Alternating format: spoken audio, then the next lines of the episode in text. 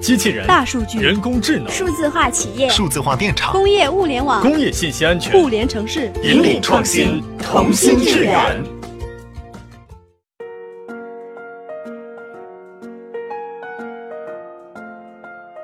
今天我们来聊一聊工业机器人。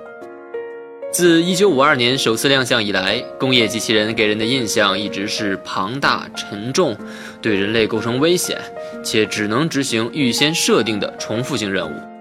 但随着微电子、传感器、物联网和算法等技术的不断发展，半自主机器人的新纪元已经到来了。西门子中国研究院的一个团队正在探索实现未来工业环境中人机交互的基本功能。这项工作的关键环节之一是开发数据手套，以捕捉和传递人手的运动、手势和压力，从而向机器人描述复杂的指令和展示安全处理各种物体的方法。目前，一只圆形数据手套已在测试阶段，它装配了十七个带有惯性传感器和磁性传感器的微电子机械系统。手套的手势包括每只手指的运动。都将合并传送到受训的机械臂与机械手那里，以执行特定的任务。机械臂与机械手在进行任务训练时，必须学会对各类物体施加不同的压力，这样才能优化抓取移动的动作。在这方面，数据手套不可或缺。比如，圆形手套配有作用力反馈功能，这就在人手与机器人之间形成了交互闭环。数据手套的指尖装有由微控制器驱动的压电陶瓷元件，当抓握特定物体时，手套可以产生对应准确压力值的震动。它们具有不同频率和振幅，一旦接收到这些数据，机械手就能知道如何灵敏地向物体施加适当压力。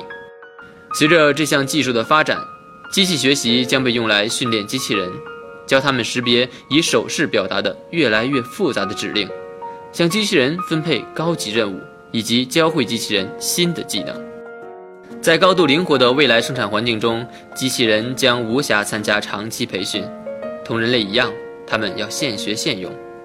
西门子中国研究院的专家们已经开发出了一套算法，让机器人能够执行一项非常重要的基础任务——抓取未知物体。